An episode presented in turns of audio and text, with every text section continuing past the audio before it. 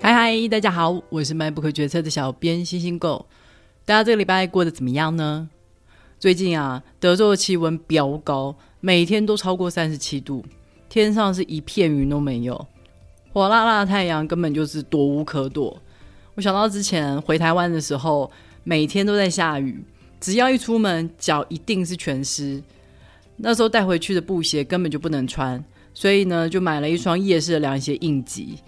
结果夜市的凉鞋因为天天泡在水里，结果就开始出现掉色的现象，每天都在我的脚上留下凉鞋的黑色印子。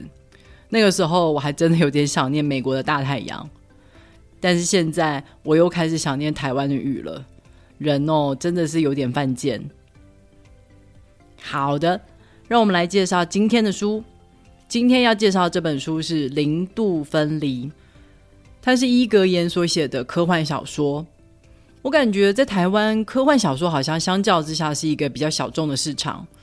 嗯，我在猜是不是因为科幻小说它是比较跳脱现实的，作者会在小说里面建构一个全新的世界观，但是如果读者没有办法进入那个世界观的话，可能就会觉得格格不入，无法进入作者的想象世界。不过大家不用太担心。伊格言的这本科幻小说没有太多新奇的设定，在书里面只有一种叫做类神经生物的有机体，它是一种可以被植入人类大脑的有机体。这些生物可以携带一些编码的内容，当它们进入大脑以后，就会影响到大脑的各种功能，包含了说话、听力、视力等等五官的感受，甚至是包括了痛苦、快乐等心理的感受。同时也会进一步的影响到人类的行为。书里面包含了六篇访谈报道，都是跟类神经生物相关的事件。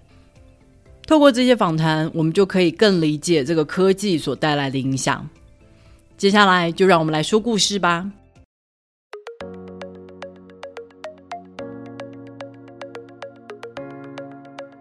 在第一篇访谈里面。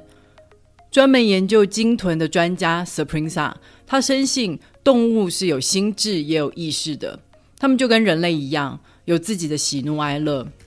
很多人类会认为动物都是出于生物的本能在行动，那是很自大的想法。那只是因为我们不懂动物的语言而已，所以我们不了解他们在想什么，为什么他们这么做。曾经有一个很受关注的新闻是在说。有一头母鲸，在它的宝宝夭折之后，它背着宝宝的尸体漫游了十七天，整整历经了长达一千六百多公里的旅程之后，这头母鲸才放下它宝宝的尸体，独自离去。有专家认为这是母鲸它在哀悼，它舍不得它死去的宝宝，但也有专家认为动物根本就不知道什么是哀悼，这是人类专有的情感才对。这让我想到过去庄子跟惠施曾经有过的辩论。庄子看着鱼在水里游泳，他感叹的说：“鱼在水里多么自在，多么快乐啊！”惠施就反驳他：“你又不是鱼，你怎么知道鱼很快乐呢？”庄子又反驳惠施：“你又不是我，你怎么知道我不知道鱼的快乐呢？”事实上，人跟动物之间存在着巨大的鸿沟。没有人能够肯定的说，我们知道动物在想什么。深信动物有自己心智的 Sprinza，最后决定用自己来当白老鼠。他把带有虎鲸语言编码的类神经生物植入了自己的大脑里面。现在，他的听力可以接收到虎鲸讲话的频率了，他的声带也可以发出虎鲸说话的声音。他成了一个可以跟虎鲸讲话的人了。虽然没有任何人可以听懂 Sprinza 发出的声音所代表的意义，但是也没有人会质疑他正在跟虎鲸讲话，因为大家都看得到虎鲸们就围着船只，有时用跳跃喷气来回应他，有时也会以同样的声波来回应他。他就这样跟虎鲸往复发出声音，就像是人跟人在对话一样。遗憾的是，当 Sprinza 越来越能跟虎鲸讲话的同时，他也渐渐丧失了跟人讲话的能力。植入的类神经生物在他的大脑内继续的增生，影响到了他大脑其他的功能。他的人类语言功能逐渐的在退化，能说的句子越来越短，后来就只剩少数的单字，再后来就没有人能够听懂他的意思了。他虽然外貌还是跟人一样，但是已经再也无法让其他人了解他在讲什么，他在想什么。这成了轰动全世界的大新闻。有的人把这项研究比喻为像是哥白尼提出天体运行一样的重要革命。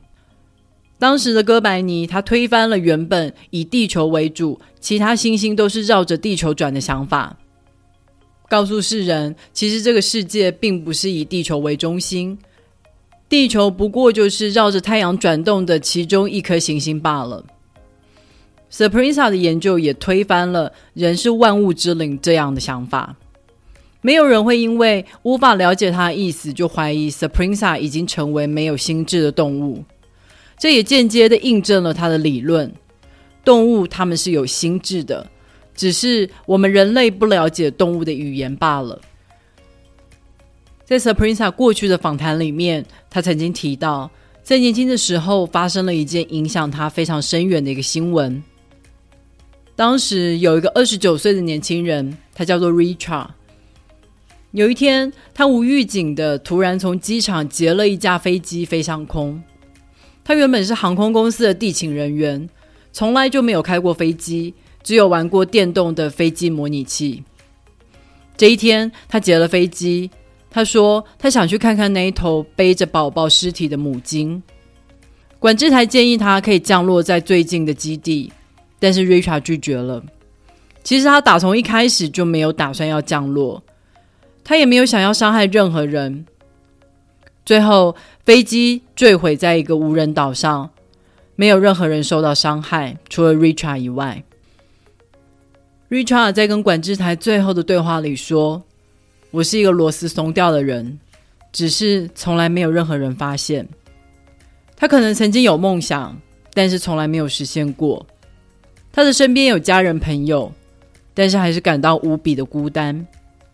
他在生命的最后，只想去看看那头为爱哀悼的母鲸。有的人会认为，像爱、像梦想这种复杂的情感，都是人类专属的，也是区分人跟动物不同的地方。但是，真的是这样吗？最后，不能说人话的 Sprinza 用虎鲸的话。对人类的儿子说了“我爱你”。你觉得这个语言所代表的情感是出于人类还是虎鲸呢？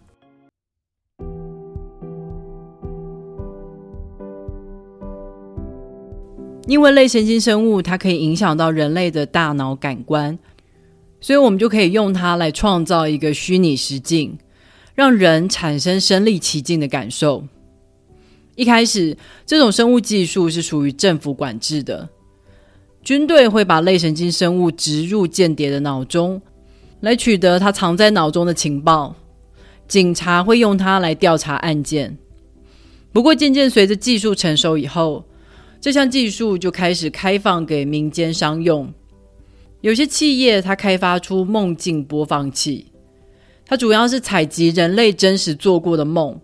然后再把这些片段重新编辑成全新的梦，贩卖给其他的人，所以人们就可以在梦里面体验各种现实中做不到的事情。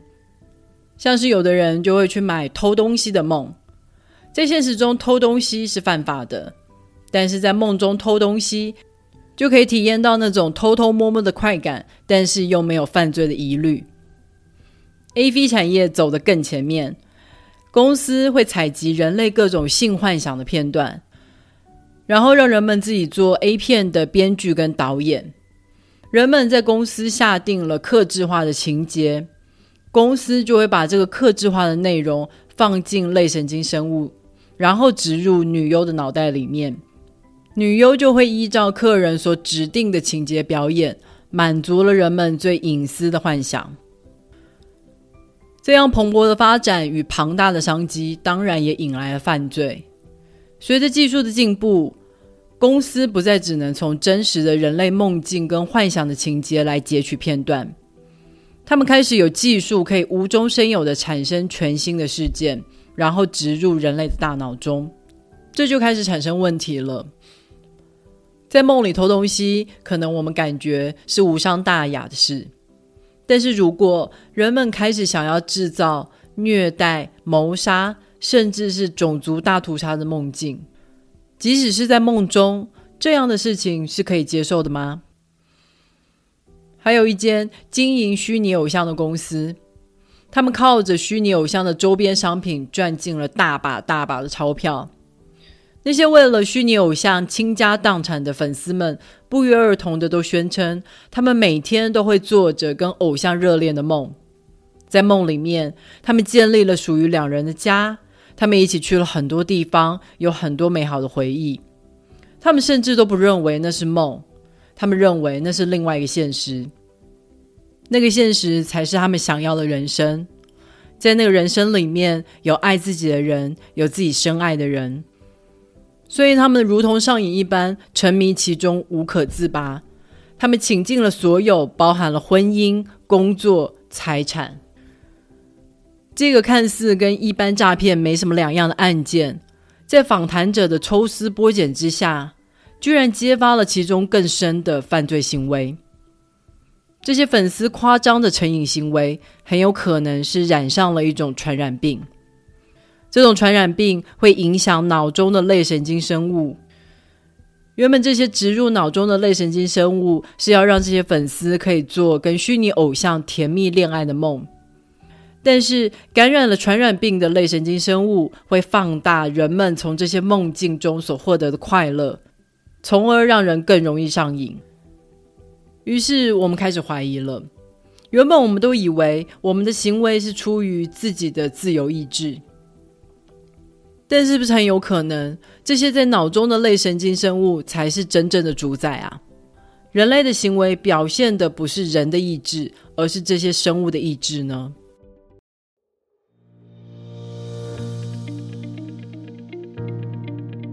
这些案件让我们联想起另外一个真正有机器犯罪的案件，在这个案件里面，犯罪的是一台梦境播放器。当时的梦境播放器非常的普遍，几乎是人手一台的地步。原本大部分的机器都只是被动的在播放人类所创造出来的内容，但是就在那么偶然之间，有一台机器有了自己的意识。什么叫做有自己的意识呢？就是这台机器它可以自己创造内容，然后反向的输入了人类的脑中，影响人类的行为。他驱使这些人做出他指定的行为。一开始他也不熟练，所以人类做出来的行为可能不如预期。不过这台机器非常的谨慎，他就从精神病患开始尝试起。这样一来，即使病患做出了引人侧目的行为，也不会让其他人怀疑。渐渐熟练之后，这台机器就开始透过网络。借着机器更新的机会，把自己的意识传给其他的梦境播放器，让其他的梦境播放器也有了操纵人类的能力。原本机器它是没有身体、不能移动的，所以我们不会把它称之为生物。但如果今天这台机器它有了自己的意识，并且它还能够操纵人类去帮它做事。那么是不是就反过来，它成了万物之灵，而人类成为帮他做事的机器呢？这让人想到，在过去的历史上，曾经产生过一个邪教。这个邪教的教义宣称，人类的大脑其实是另外一个异生物。人类的身体本来有自己的生物欲望跟本能的。但是，就是这个占据大脑的异生物，它创造了道德、理性等等规则，来抑制人类的生物本能，让我们人类这种生物不能尽力的繁殖。我们过去以为的意识跟灵魂，追根究底根本就不属于人类。这个异生物是在扼杀人类这个生物。这个宗教在过去被视为无稽之谈。但是现在，如果我们看看这一起梦境播放器的犯罪事实的话，它不就正是夺取了人类的大脑，在人类这个躯体里面植入了自己的意识吗？那么你说，这个拥有梦境播放器意识的生物，究竟我们应该称呼它是人还是机器呢？